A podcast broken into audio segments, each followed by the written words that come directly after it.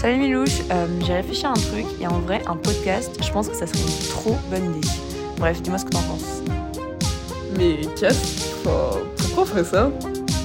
En vrai, why not?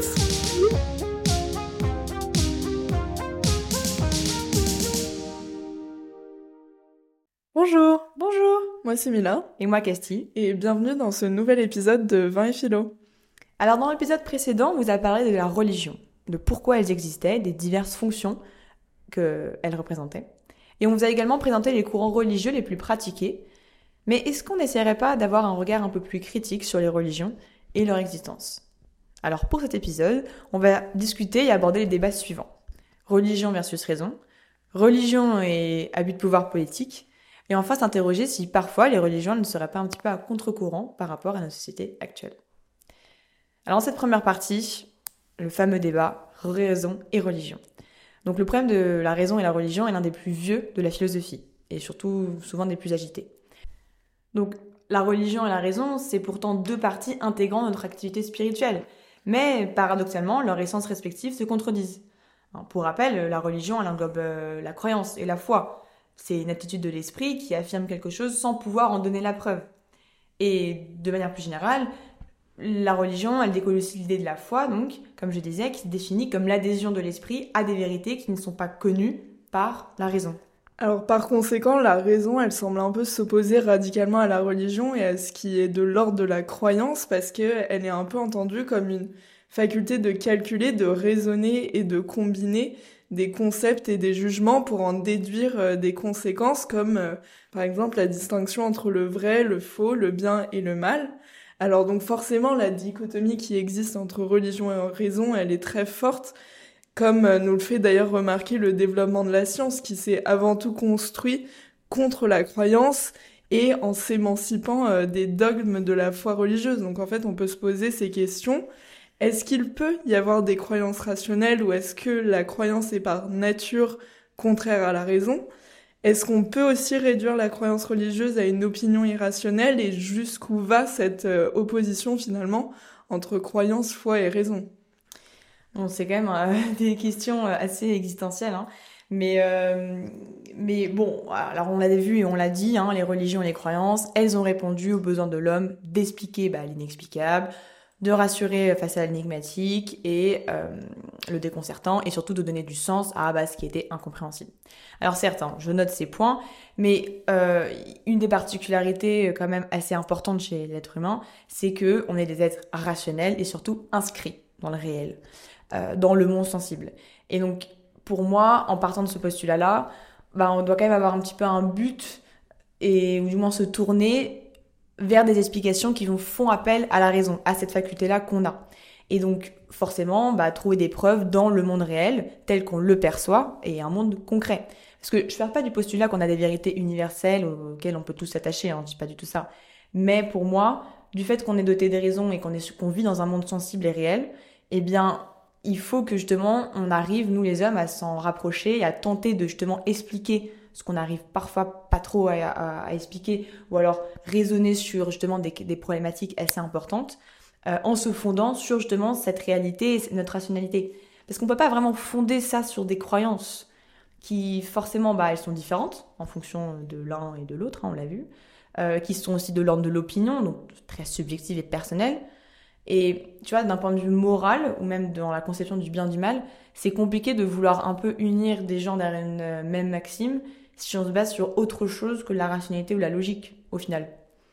Et c'est pourquoi, pour moi, le discours rationnel, il suppose justement une société dans laquelle les hommes et les femmes peuvent se confronter un peu sur un pied d'égalité. Parce qu'on fait tous appel à la logique et à justement un peu, bah, un peu le bon sens, tu vois, au final. Et alors, même sur des positions différentes, par exemple, tu vois, bah, le débat, justement, il peut exister, il peut avoir lieu et se fonder sur bah, des mêmes postulats. On peut démontrer ce qu'on avance par raisonnement logique et inscrit dans notre réalité, et non pas bah, fondé sur des croyances irrationnelles de l'ordre de la magie qu'on ne saurait un peu, enfin, pas démontrer, tu vois, finalement.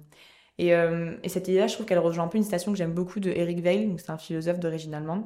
Dans son ouvrage euh, Logique de la philosophie, il disait L'autre de la vérité n'est pas l'erreur, mais la violence, le refus de la vérité, du sens, de la cohérence. Et je trouve que ça résume assez bien euh, l'idée que bah, la rationalité, elle est en fait finalement pour moi parfois plus importante pour fédérer un peu les hommes que les religions. Et, euh, et c'est aussi pourquoi je suis assez d'accord avec bah, l'argument de Pascal qui défend que la raison doit se soumettre et reconnaître, ok, que parfois il y a des vérités qui échappent à son pouvoir d'explication, jusqu'à ce qu'on démontre hein, qu'elles existent, tu vois. Et c'est pour ça qu'il disait que bah, de la raison et de reconnaître qu'il a une infinité de choses qui la surpassent. Donc là, on est d'accord hein, sur le rôle de la religion. Enfin, pour ma part, j'accepte complètement cette idée qu'il faut qu'elle apporte des réponses, mais il faut bien qu'elle se limite à ce domaine-là, et surtout qu'elle s'efface euh, quand bah, justement la nature et la science ont trouvé en, des lois réelles qui peuvent bah, justement coordonner nos sociétés, nos sociétés et après bah, qu'on doit un peu lâcher cette idée de, de surnaturel. Bah, bah, alors justement, ce que je trouve, euh, ce que je trouve assez fou dans cette idée de, euh, de relation, de limite sur la conscience des individus et sur leur approche à la rationalité. Et alors maintenant, est-ce que c'est parce qu'elle s'adresse à des peurs irrationnelles et donc l'individu n'a pas vraiment de contrôle sur ses peurs, ce qui fait qu'il reste dans une approche un peu irrationnelle de la religion, ça je sais pas. Et évidemment, il faut nuancer parce qu'il y a des disparités énormes entre chaque individu et chaque approche de la religion.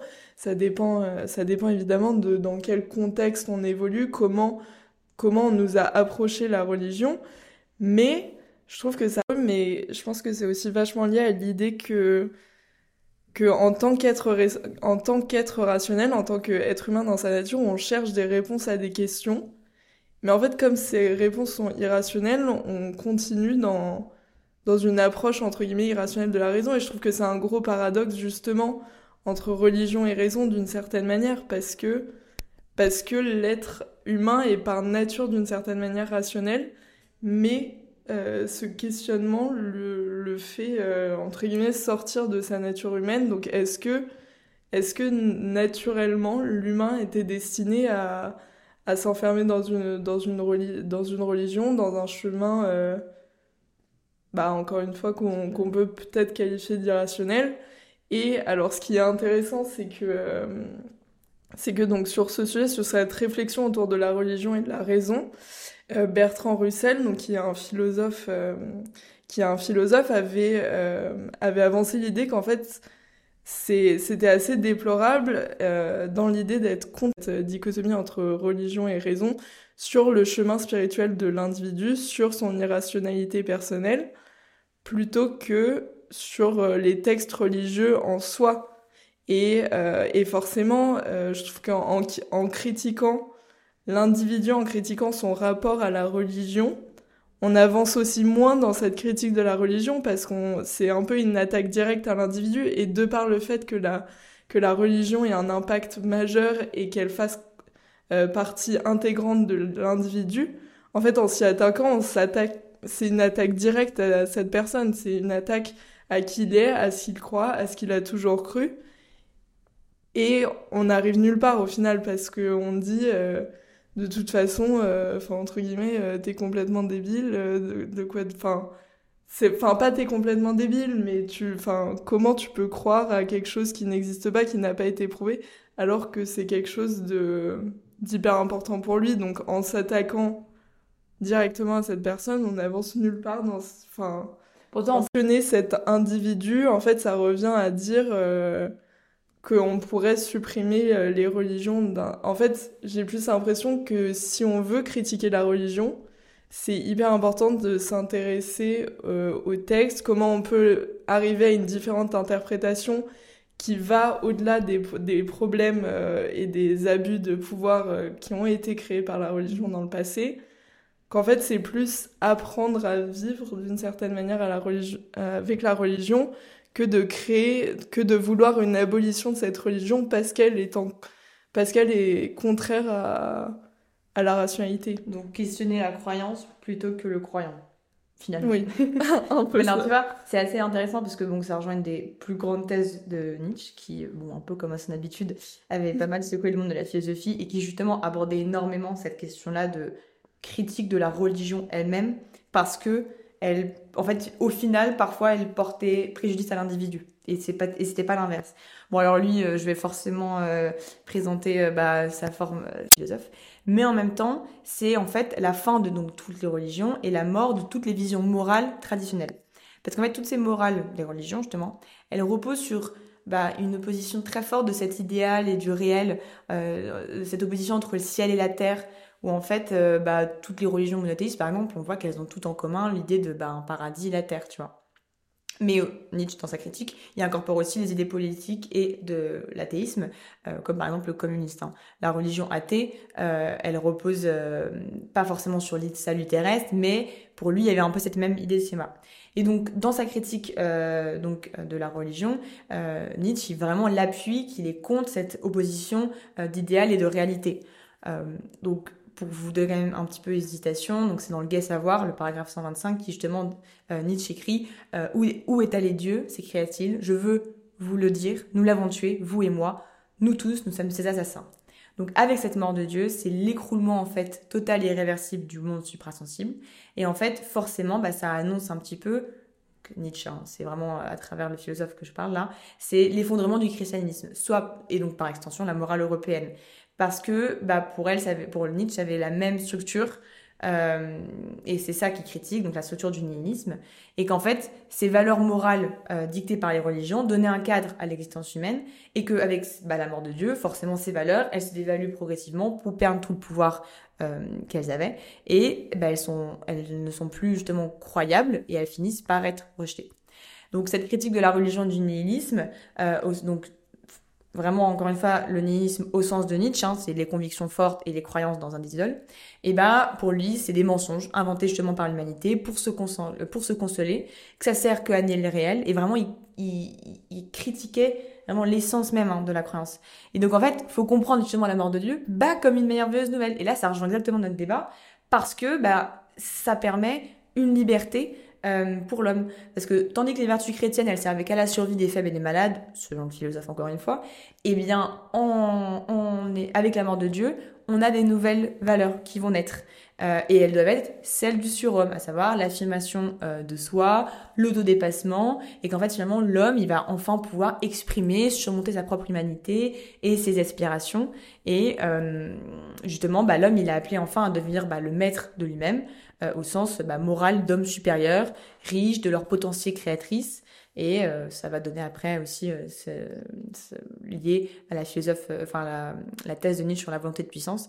Mais en tout cas, c'est là où c'est assez intéressant, c'est que ça rejoint assez ton idée justement bah, que en fait c'est plus un problème de croyance, de religion qui justement, bah, en s'écartant parfois du côté rationnel et en se basant que sur des, un peu parfois de la superstition, eh bien ça et avec son rôle d'édificateur de valeurs morales, bah en fait parfois ça impactait et ça blessait plus l'homme que, euh, que autre chose en fait au final. Bah alors justement, c'est pour ça que je trouve ça hyper important de, au-delà de s'intéresser au cheminement euh, spirituel individuel, de s'intéresser à comment la religion et les textes religieux ont été instrumentalisés à des fins politiques, économiques et aussi sociales. Mais du coup, pour cette deuxième partie, je, trouve ça important de euh, s'intéresser à la religion euh, en tant qu'éducateur euh, de morale, qui a une forte place dans la vie politique, l'organisation de nos sociétés et au-delà du politique aussi l'économique. Mais est-ce qu'il y a eu justement des abus de pouvoir?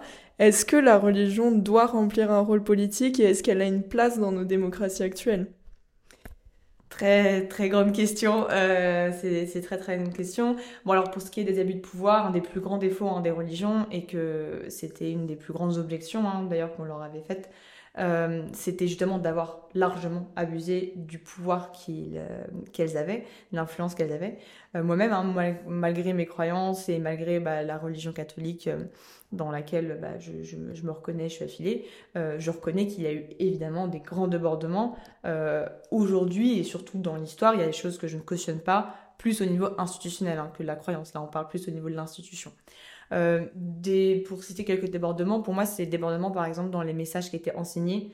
Par exemple, euh, le thème du péché dans la religion catholique est très très présent, mais si on y réfléchit bien, et il y avait pas mal de critiques là-dessus, en point de vue historique, parfois justement cette idée de se repentir et vraiment de, souffrir et de, réfléchir que bah, ce qu'on a fait c'est mal, c'était un peu trop utilisé et, et, surtout comme moyen de contrôle des masses, tu vois, parce que forcer la repentance, bah, en fait ça crée un peu une sorte de, sorte de culpabilisation qui au final en fait est beaucoup plus contre-productif que vraiment amener euh, les, gens à, euh, à, réfléchir sur leurs actes et avoir une introspection en fait plus utile et importante. Euh, et qu'en fait bah, justement avec un message trop enseigné qui en fait cachait une volonté un petit peu euh, perverse derrière de bah, limiter les débordements et contrôler les esprits et c'est là où politique, justement, bah, pour moi, avait construit l'idée de, de, droit et de loi pour pallier à ce défaut. Bah, pour moi, la loi, la loi politique impose des devoirs et protège la liberté de justement pouvoir rectifier ton débordement, euh, par exemple avec une peine de prison.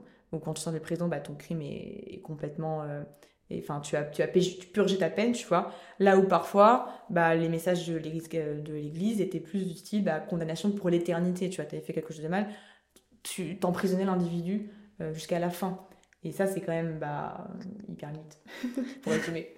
bah alors justement, je trouve que euh, dans l'idée de, dans cette idée d'instauration, euh, de, euh, de grands principes moraux, donc comme l'idée du péché dans le, dans le christianisme, je trouve qu'on on retrouve forcément un aspect politique très fort qui est un peu inhérent à la nature même de la religion. Et alors forcément, bah, comme tu l'as dit, ça a construit des dérives par les, les élites. Alors qu'elles soient donc les représentants euh, des, des, religions, mais aussi les élites politiques. Et alors, parce que en fait, dans toutes les religions, des lois sont édictées et elles guident d'une certaine manière le comportement euh, des individus. C'est des lois qui sont automatiquement liées d'une certaine manière à la, aux lois qui, comme tu l'as dit, ont été mises en place euh, par par la gouvernance des pays. Par exemple, donc dans le judaïsme et les dix commandements de Moïse, tu ne tueras point, c'est un peu... Euh, c'est marrant parce que c'est les fondements de la vie en société qui sont inscrits, entre guillemets, dans, ces, euh, dans certains de ces commandements. C'est ce qui fait qu'une euh, communauté peut vivre ensemble. Et je trouve que c'est dans ce genre, c'est dans ce genre de texte et de lois un peu créées par la religion qu'on voit vraiment son importance en tant que ciment social. Parce que au-delà, au-delà de la création d'une vie communautaire, de fêtes et de rituels qui joignent les individus, en fait, elle crée des codes qui, euh, qui sont ensuite devenus politiques, qui ont été ensuite euh, le fondement de la politique, euh, la politique de notre monde. Et alors, du coup, forcément, en partant de ces lois, ça crée des débordements et des dérives. Oui, oui c'est ça, exactement ça. C'est que la loi en elle-même, en fait, n'est pas problématique. Le précepte moral qu'on cherche à enseigner n'est pas problématique. C'est exactement, c'est comment après les institutions, bah, en fait, utilise ça euh, de manière un peu perverse justement pour euh, et euh, ce qui amène pardon à des débordements et justement en parlant de débordements un des grands chapitres noirs mais très connus de, de, la, de la religion chrétienne c'est le cas des réformes grégoriennes donc les réformes grégoriennes c'est une politique menée durant le Moyen Âge sous l'impulsion de la papauté c'était le, le pape Grégoire VII qui donc a laissé son nom à la réforme qui en fait consistait à un redressement de l'église catholique elle est menée à peu près au XIe siècle, XIIe siècle par donc des clercs réformateurs euh, désireux de corriger bah, les mœurs du clergé. Et notamment, ils veulent mettre fin à l'intervention des laïcs dans bah, l'élection des abbés et des évêques et placer l'Église et le pape au sommet de la société chrétienne. Donc là, effectivement, tout ce dont tu mentionnais euh, euh, précédemment sur l'idée bah, d'avoir une vraie logique politique de contrôle forcément, bon là, on voit, c'est assez transparent. Et donc cette réforme, elle a profondément bouleversé les cadres euh, ecclésiastiques, politiques et sociaux de toute la chrétienté. Mais elle s'inscrit dans une réflexion plus lointaine justement sur la place de l'Église dans la société du Moyen Âge et surtout bah, les relations qu'elle entretient avec l'institution et les pouvoirs laïcs. Alors déjà, ce qu'on remarque, c'est que ces réformes, elles répondaient bah, déjà aux défis euh, auxquels faisait déjà face la religion. Par exemple, la simonie, qui était le trafic d'argent de l'Église, le mariage, le concubinage des prêtres. Euh, mais en fait, ces réformes ont elles-mêmes amené à une déviance bah, de l'Église catholique, des cardinaux, des papes, euh, donc ici des élites forcément, euh, dans son objectif de désacraliser le pouvoir politique. En fait, la réforme conduit bah, à un profond renouvellement des élites de l'Église et à instaurer une hiérarchie beaucoup plus ferme. et en arrière-plan, l'enjeu de cette réforme, elle est assez décisive parce que l'idée de mener en fait euh, l'humanité au salut, ça c'est une bonne chose, mais en fait ce, que ces réformes cachaient derrière, c'était aussi déterminer qui avait la maîtrise et l'accès au sacré. Et forcément, ça a donné à des oppositions radicales de la part de ceux bah, qui se sentaient lésés dans leurs prérogatives ou alors opposés à l'intervention de l'Église, dans l'élaboration des lois civiles ou même à la soumission imposée par certaines normes forcément contraignantes. Et, un des points, bah, le point culminant vraiment de ces réformes, c'est lorsque Rome bah, en fait, devient le centre politique, et j'utilise bien le mot politique, et religieux du monde occidental, où le pape était euh, cité euh, et décrit, je cite, hein, euh, dans les récits, c'est le vicaire de Dieu omnipotent. Donc on est carrément bah, en fait un, un, nouveau roi. Et, donc ça pose la question, bah, est-ce qu'il y a parfois trop de puissance dans la religion? Les conséquences politiques, bah, elles, sont, elles ont été justement désastreuses, et c'est là où on voit que les religions ont eu un abus de pouvoir, bah, parce que bah, l'Empire germanique, d'un point de vue très factuel, bah, il est tombé dans la guerre civile. par exemple, l'Angleterre, lui, s'est écarté, et c'est là où on a eu le développement de la religion anglicane, et bah, les monarchies françaises, euh, elles se sont même euh, ensuite bah, basées sur justement cette idée de droit divin pour en fait avoir un pouvoir bah, absolu et abusif. Donc ça pose la vraie question de est-ce que les, enfin, les religions ont eu un abus de pouvoir euh, énorme, mais on dit bien ici, on entend bien religion au niveau institution. Dans le sens, bah, forcément, il y a des débordements. Bah alors justement, je trouve que c'est c'est majeur de voir à quel point donc les religions ont eu un rôle politique, ont eu un rôle d'institution d'un ordre, mais euh, ça se limite. Ce qui est dingue, c'est que ça se limite pas aux politiques. En fait, ça, ça, ça, ça se conduit dans tous les aspects de la société. Alors, normalement, je, trouve ça assez intéressant de s'intéresser au côté un peu économique aussi de la religion. Donc, tu as parlé des abus, euh, des abus économiques euh, qui ont précédé les réformes grégoriennes, mais il y a aussi, alors, on, a, on avait parlé la semaine dernière justement du protestantisme et, euh, et de la réussite euh, professionnelle associée au paradis.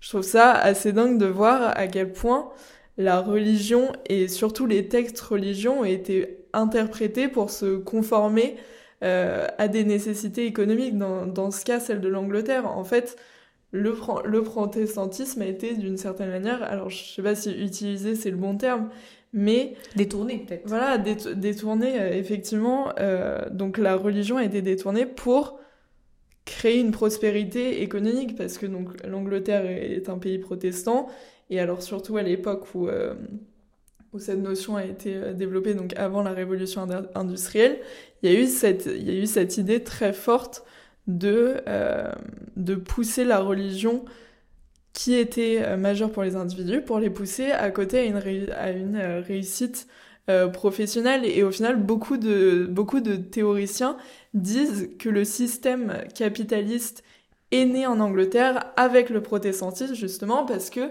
c'était vachement lié à l'idée de multiplier le profit pour aller au paradis. Donc au final, alors c'est peut-être un peu rapide comme lien, mais est-ce que c'est est-ce que ça serait pas la religion qui a créé le capitalisme?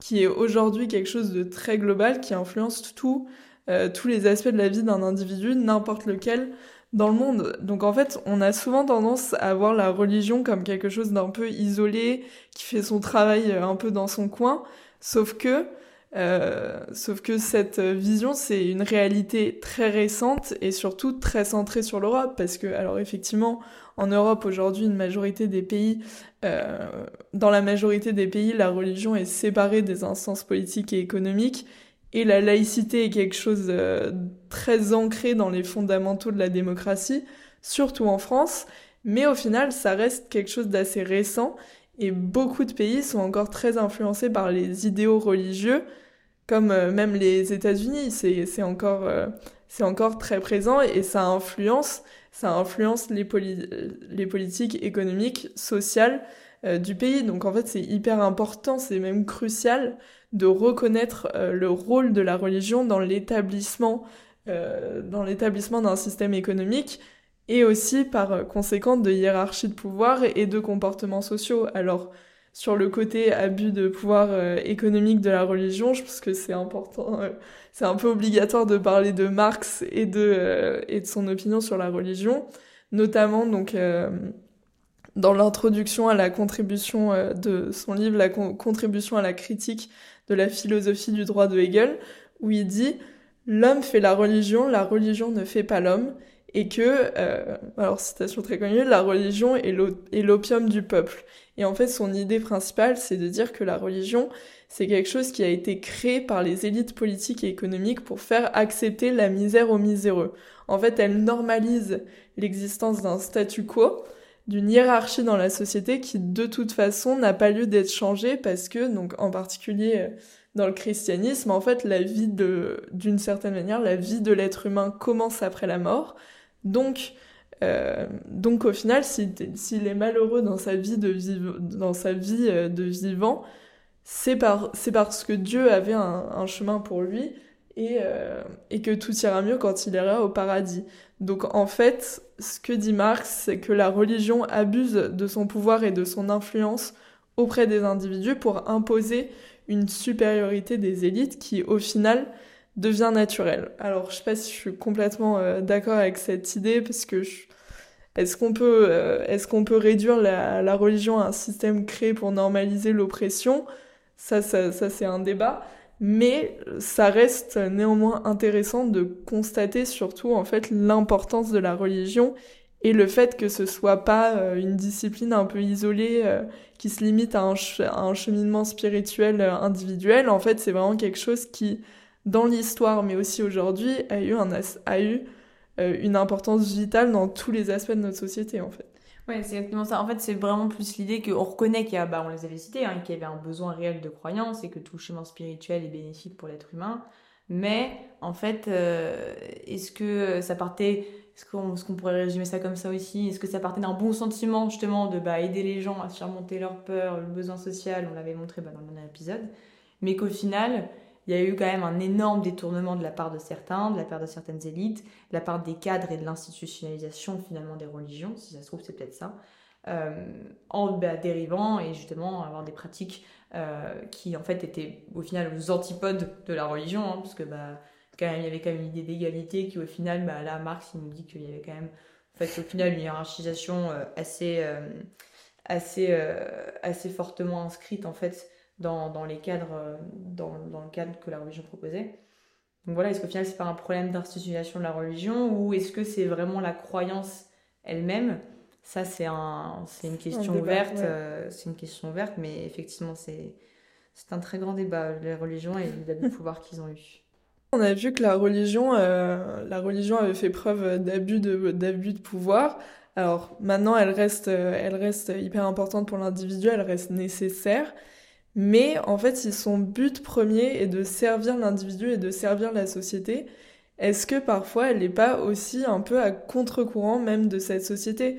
Je trouve que normal, ce qui est euh, en particulier euh, assez dur avec, euh, avec la religion, c'est l'imposition de principes moraux très forts qui au final conduisent à des discriminations envers toute une partie de, toute une partie de la population. Alors, c'est notamment sur le cas de l'homosexualité, c'est quelque chose, c'est quelque chose d'assez dur dans, dans la religion et en, particulier donc dans les trois religions monothéistes, donc le christianisme, le judaïsme et l'islam, parce que il y a encore en fait une, une, priorité, une prioritisation assez forte de la loi morale naturelle où en fait le mariage et l'acte sexuel est, de toute façon destiné à la, à la production d'enfants et au don de la vie et donc, d'une certaine manière, euh, l'homosexualité va à l'encontre de ça. Alors donc dans le christianisme, c'est euh, principalement euh, considéré comme un péché. En fait, c'est une entrave à la chasteté. c'est le péché de la chair d'une certaine manière. Et alors même, même si ça c'est un sujet donc qui est aujourd'hui en débat, qui a beaucoup évolué, il y a quand même un rejet qui reste très fort, qui reste très fort de de l'homosexualité. Alors ça évolue constamment, mais, euh, mais en fait, euh, on reste un peu dans, dans une vision du monde créé, euh, créé par Dieu avec Adam et Ève, donc un homme et une femme, toujours dans le but de donner la vie. Et alors donc récemment, le, le pape, le pape a décidé de d'autoriser la bénédiction des la bénédiction des homosexuels. Mais ce qui est intéressant de voir, c'est que c'est toujours dans une c'est toujours dans une opposition ferme à laisser les, le couple homosexuel euh, se marier dans les églises parce que le mariage est toujours associé après à l'idée de fonder une famille. C'est un lien sacré qui, qui se dédie à la, au don de la vie d'une certaine manière et du, et du coup dans cette religion ça s'oppose euh, à l'homosexualité. Alors dans le dans donc dans le judaïsme donc une autre religion monothéiste le désir homosexuel n'est pas fermement condamné dans les textes. En fait, c'est pas quelque chose qui est fondamentalement contraire à la, à la pensée et aux valeurs morales juives, mais c'est plutôt la, c'est encore une fois la pratique euh, c'est encore une fois la pratique de l'acte euh, de l'acte sexuel qui s'oppose qui, euh, qui s'oppose au judaïsme et c'est pour ça que, l'homosexualité est, est très largement non acceptée dans cette religion. Alors au-delà de ça, dans la religion musulmane, ce qui est intéressant, c'est que donc elle est aussi considérée comme un péché, sauf que il y a beaucoup y a beaucoup plus de de transposition, en fait, de ça va au-delà de la condamnation morale, puisque donc, dans beaucoup de pays qui sont à gouvernance euh, musulmane, il y a encore une condamnation ferme de euh, l'homosexualité, donc avec des peines qui peuvent aller de euh, un an de prison à carrément la peine de mort. Et, et donc, tu as cette condamnation encore ferme de l'homosexualité qui a tendance à de plus en plus aller à contre-courant de la société, puisque euh, puisque donc les, les, homosexuels ont de plus en plus une libération euh, de leurs droits et euh, de leur liberté d'agir dans la société. Alors maintenant, donc dans toutes ces religions, alors je l'ai dit tout à l'heure, il y a une évolution forcément des mentalités qui se fait avec l'évolution des mentalités dans la société. Et, et c'est intéressant parce que justement, donc l'imam Tarek Oubrou, qui est l'imam de Bordeaux, dit que finalement, en fait, dans la religion musulmane, aucun texte univoque authentique ne fait mention d'une quelconque sanction contre les homosexuels. Et donc, éthiquement parlant, effectivement, le Coran n'admet pas l'homosexualité, mais en fait, le passage de cette condamnation morale à une condamnation juridique n'existe pas. Donc, en fait, euh, tout se joue dans une interprétation des textes religieux très particulière, ce qui fait que euh, ce ça conduit à une condamnation de l'homosexualité. Et alors, maintenant, euh, on avait présenté les cinq religions la semaine dernière, donc je suis c'est aussi intéressant de, de, euh, de voir comment l'homosexualité est vue dans l'hindouisme, parce que là, c'est carrément, c'est carrément à l'opposé, parce que dans l'hindouisme, en fait, l'homosexualité n'est pas du tout considérée comme un péché, bien au contraire, parce qu'en fait, le désir est d'une certaine manière considéré comme un don de Dieu, ce qui fait que le plaisir de la chair n'est pas péché comme dans d'autres religions, donc comme, euh, comme le christianisme. Et alors carrément dans l'hindouisme euh, orthodoxe, ils vont même jusqu'à dire que en fait les homosexuels sont bénis des dieux parce que leur héros est pur, puisque au final ils ne peuvent pas faire d'enfants, donc ils sont pas emprisonnés dans des obligations sociétales liées à la famille. Et au final, l'hétérosexualité est impure parce qu'elle peut engendrer des enfants qui n'ont pas leur place dans la société. Donc je trouve ça assez euh, intéressant de voir à quel point euh, l'homosexualité, donc forcément, fait débat et à quel point elle est, euh, elle est interprétée dans, dans chaque religion dans lesquelles on peut trouver des valeurs morales communes. Mais tu as encore ce sujet qui fait largement débat. Bah, c'est assez intéressant. En fait, le, le point que j'ai un peu remarqué quand tu parlais de religion monothéiste, c'est qu'en fait, c'est leur problématique, c'est que c'est pas inscrit dans les textes ou alors c'est contraire au texte. Et en fait, quand tu parlais d'évolution des mentalités, je me dis en fait, euh, il y a une pas les religions ont effectivement forcément plus de mal à évoluer puisqu'elles se basent sur des principes et elles existent tellement depuis longtemps et qu'en fait le fait que justement qu'elles ont réussi à perdurer, c'est qu'elles elles se rattachaient toujours à la même base en fait leur base est immuable et elle, elle ne change pas, elle n'évolue pas, ou du moins que très peu. Euh, bah, dans les religions euh, catholiques, par exemple, le pape, justement, maintenant évolue sur la position euh, de l'Église par rapport au mariage homosexuel, en justement permettant au moins une bénédiction. Mais justement, c'est ça qui est assez intéressant, c'est qu'en fait, on a une société qui évolue, des codes moraux qui évoluent, mais une espèce d'entité, bah, l'entité religieuse, qui, vu qu'elle se base sur bah, justement des textes très anciens, et les principes très anciens, bah, voient justement cette évolution un petit peu en fait en, bah, en opposition, en contradiction.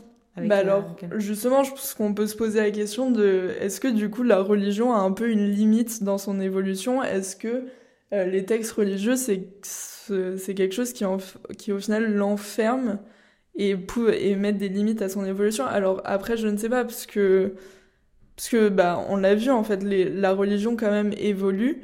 Et en fait, tout dépend d'une interprétation, d'une interprétation des textes. Donc, euh, est-ce que, euh, est-ce que dans 100 ans, on aura une, une, une interprétation des textes qui sera complètement différente. Alors justement, c'est intéressant parce que donc Delphine Orviller, qui, qui est une, une rabbin française, en fait justement, elle est en train, elle est en train d'organiser plein de conférences où elle reprend tous les textes, elle reprend la Torah et elle, elle offre une nouvelle interprétation. Elle offre notamment. Aujourd'hui, quoi. Oui, c'est ça. Elle offre une nouvelle, une nouvelle, notamment une nouvelle traduction de, l'hébreu. Elle dit, alors on l'a traduit comme ça de manière générale. Maintenant, est-ce que on pourrait pas prendre une autre racine de ce mot? Et là, ça change complètement, euh, ça change complètement le sens des textes religieux et on y voit euh, on y voit une position complètement différente et ça, ça peut, alors effectivement ça a une limite, mais ça peut changer beaucoup de choses, notamment sur la place de la femme en fait. Hmm. Bah alors, en moins, en, autre point où je trouvais que la religion était assez à contre-courant, c'était bah, parfois où la religion justement justifiait euh, de la violence ou des atrocités, euh, pourtant bah, contradictoire avec nos principes moraux d'aujourd'hui. Euh, forcément, bah, les politiques terrorisme, fallait un peu en parler. Parce que tu vois, en une décennie, la violence terroriste d'origine religieuse, elle s'est énormément développée au sein de toutes les religions et de manière assez inquiétante. Euh, on a aujourd'hui bah, des attentats qui emploient des méthodes et des motivations assez inégalées jusque-là. et on relève que, en fait, souvent le caractère terroriste de la violence religieuse est en fait aujourd'hui une violence des extrémistes justement religieux qui peut en fait parfois être bah, légale ou même étatique ça, forcément, euh, euh, on, avait vu ce cas. Et que cette euh, résurgence des mouvements religieux assez extrémistes n'est pas du tout limitée aux monde musulman. Hein. C'est en autres religions, comme par exemple bah, la religion juive avec bah, Israël, ou encore certains pays communistes, ou même des démocraties, les traditions chrétiennes qui bah, font face aussi à des mouvements extrémistes religieux chrétiens, ou même encore en Asie. Et qu'en fait, ce renouveau religieux prend des formes variées. Alors, certes, en marge d'institutions religieuses officielles, hein, mais euh, on a quand même une politique, ou du moins un, message qui nous dit le religieux c'est de la violence. Euh, le monde arabe, par exemple, a été ébranlé politiquement parlant, ça c'est sûr. Et de manière générale, on a remarqué que c'était à cause de l'échec des partis politiques traditionnels. Et du coup, bah, on justifie la religion, l'action religieuse comme un moyen bah, de justifier euh, bah, un, nouvel un nouvel établissement d'État, justement, qui bah, pourrait être contraire à nos idéaux démocratiques d'aujourd'hui qu'on partage quand même assez, de manière assez euh, générale, entre guillemets. Euh, on a aussi bah, l'émergence des mouvements intégristes juifs en Israël, qui ont, sont influencés bah, forcément par la guerre, et par exemple la, victoire de la guerre de six jours. Mais donc ici, bah, on, a, on voit que le recours à l'action religieuse pour s'affirmer et répondre aussi bah, donc, à une crise plus large du projectionniste. Donc là, encore une fois, on peut se poser la question, est-ce qu'on devrait vraiment mettre le religieux ou fonder justement toute une société et tout un mouvement et une organisation politique sur du religieux? Et, euh, et enfin, bah, dans, la démocratie, euh, dans la démocratie tradition chrétienne, il y a une montée des sectes assez impressionnante euh, qui, euh, qui se reflète et qui reflète surtout un discrédit de certains, euh, certaines églises établies où maintenant, bah, justement, la position du pape là, sur Benoît XVI sur la bénédiction des textes de, des homosexuels est extrêmement mal prise par certains mouvements et certaines parts de la société catholique. Donc aujourd'hui, bah, on a un monde politique en crise et une religion, bah, en fait, finalement en crise parce qu'elle sert mal, finalement, bah, tout ce politique. Et donc, ces mouvements qu'on considère bah, justement de l'ordre religieux, pardon, comme supérieur à l'ordre politique, légitiment en fait finalement un usage de la violence pour défendre une soi-disant vraie foi et préserver justement des valeurs morales traditionnelles perçues comme attaquées, alors que justement, bah, on est une société qui évolue, donc forcément des valeurs et des traditions morales euh, euh, euh, bah, qui évoluent et que en fait l'État moderne laïque aurait violé ça.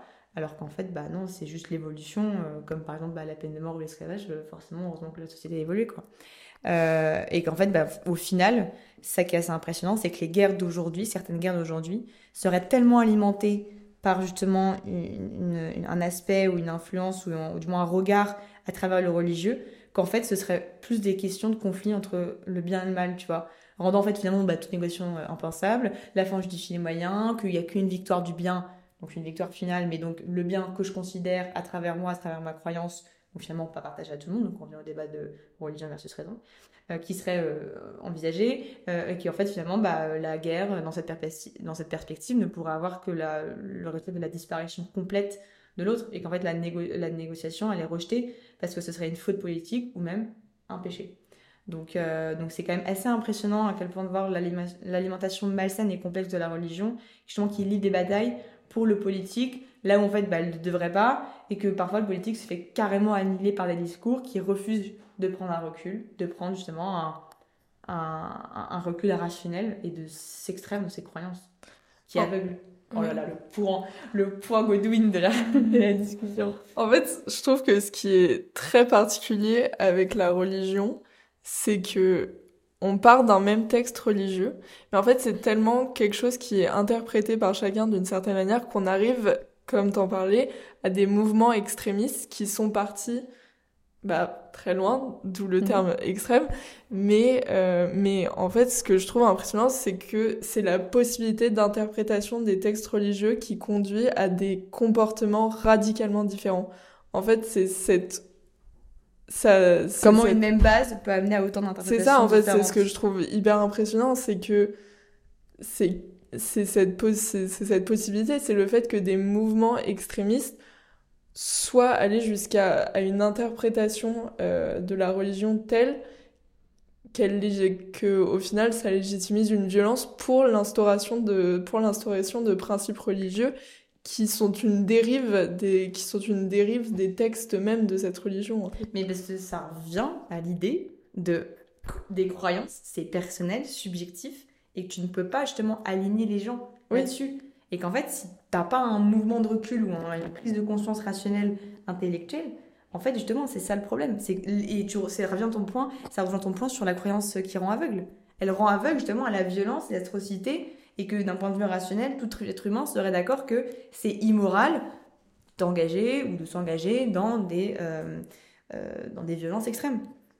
Totalement. Mais, et euh, justement, je trouve que, que sur cette question d'interprétation dans des, des textes religieux, tu as aussi donc la question de la place de la femme qui est hyper importante et qui est vachement liée à cette interprétation parce que alors c'est vrai que euh, c'est vrai que en particulier donc dans les religions monothéistes, il y a un, y a un espèce de fondement autour d'un dieu unique qui est souvent représenté comme masculin, en particulier euh, dans le christianisme et en particulier dans le, donc dans le christianisme, il y a aussi cette idée de Adam et Ève où euh, où ce sont donc l'homme et la femme et Ève serait arrivée après pour tenir compagnie à Adam et elle serait extraite de sa hanche. Alors ce qui est, super marrant, c'est que beaucoup de gens ont en, sorti euh, une interprétation un peu euh, particulière de Ève sort de, la hanche euh, d'Adam, donc elle lui est inférieure parce que elle découle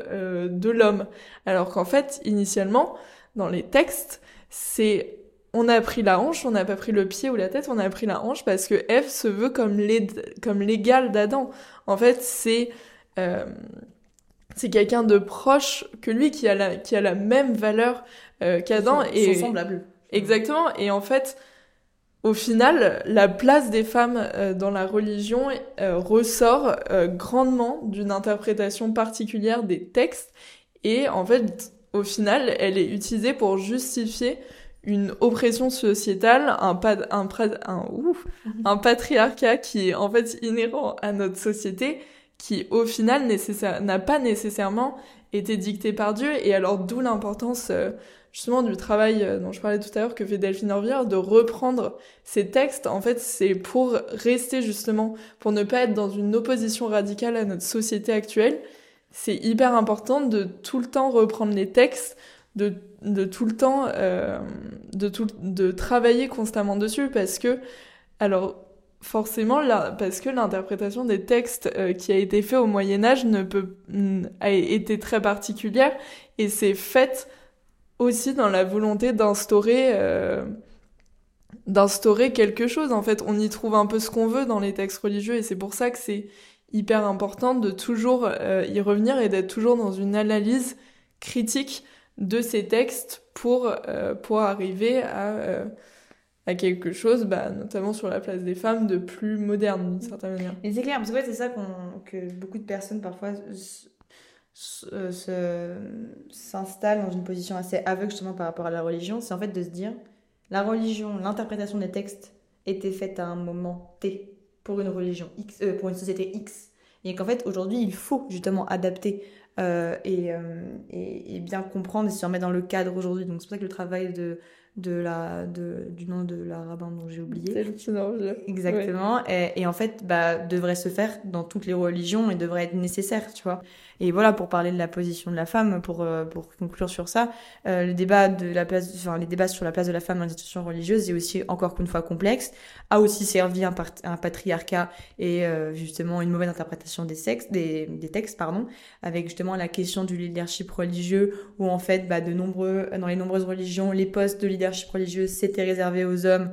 Mais alors, qu'est-ce qu'on fait de l'égalité des sexes? Parce que, certes, la figure dominante, c'était Dieu et Jésus, un homme, euh, mais en fait, pour autant, bah, les femmes, elles croient autant que les hommes et elles devraient avoir un accès égal à ces rôles, euh, pareil dans les rôles liturgiques. Il y a aussi une interprétation bah, des, des, textes sacrés, t'en avais, euh, en avais euh, parlé, où bah, il y a, on devrait vraiment avoir un devoir des religions de s'adapter à un monde moderne. Et la place de la femme dans l'idée de participer justement bah, aux institutions religieuses. Euh, certains groupes religieux encouragent activement la participation de la femme, tandis que d'autres bah, justement maintiennent des structures plus traditionnelles, mais finalement bah, plus enfin, incohérentes, hein, on pourrait dire aujourd'hui, avec parce que justement ça, euh, enfin, ça, ça se dirige vers une question de discrimination et qu'en fait bah, l'égalité des chances dans la participation de certaines, euh, certains rôles religieux, elle, elle, pose débat. Et, euh, et, bon, il y aurait aussi le cas de l'avortement qu'on pourrait justement mentionner, et, où les religions, bah, forcément, elles posent des questions morales et éthiques, et qu'on est parvenu en consensus rationnel quand même que les femmes sont libres autant que les hommes.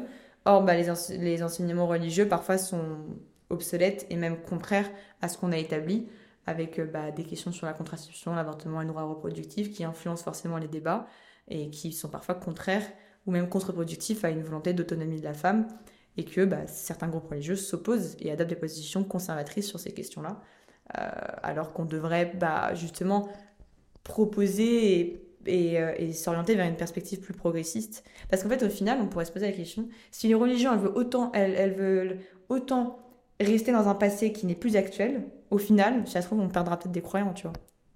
Oui, totalement. Mais c'est aussi pour, bah, d'où l'importance, euh, je pense, et le développement très fort de la laïcité, c'est que aujourd'hui, des valeurs religieuses et des interprétations de ces textes religieux sont trop sont trop justement à contre-courant de cette société, alors notamment sur l'avortement, ce qui fait que, ce qui fait que au final, certaines personnes, même si, euh, même si la religion était quelque chose de très important pour eux, qu'elles ont, euh, qu'elles, avaient donc un, une relation euh, spirituelle entre guillemets euh, avec la religion très forte, en fait, aujourd'hui, elles se sentent obligées, elles se sentent obligées de, diverger de cette, euh, religion, de, s'extraire de s'extraire aussi de cette communauté religieuse. Alors notamment, par exemple, il y a beaucoup, euh, il y a toute une communauté euh, d'homosexuels, donc que ce soit musulmans, chrétiens ou, ou, juifs.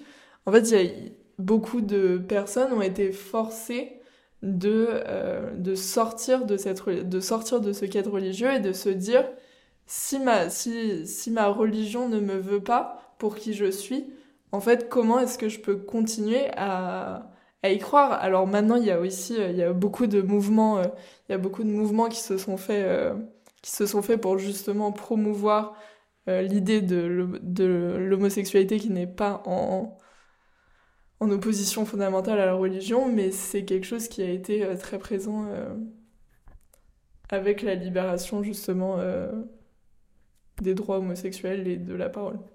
Mm.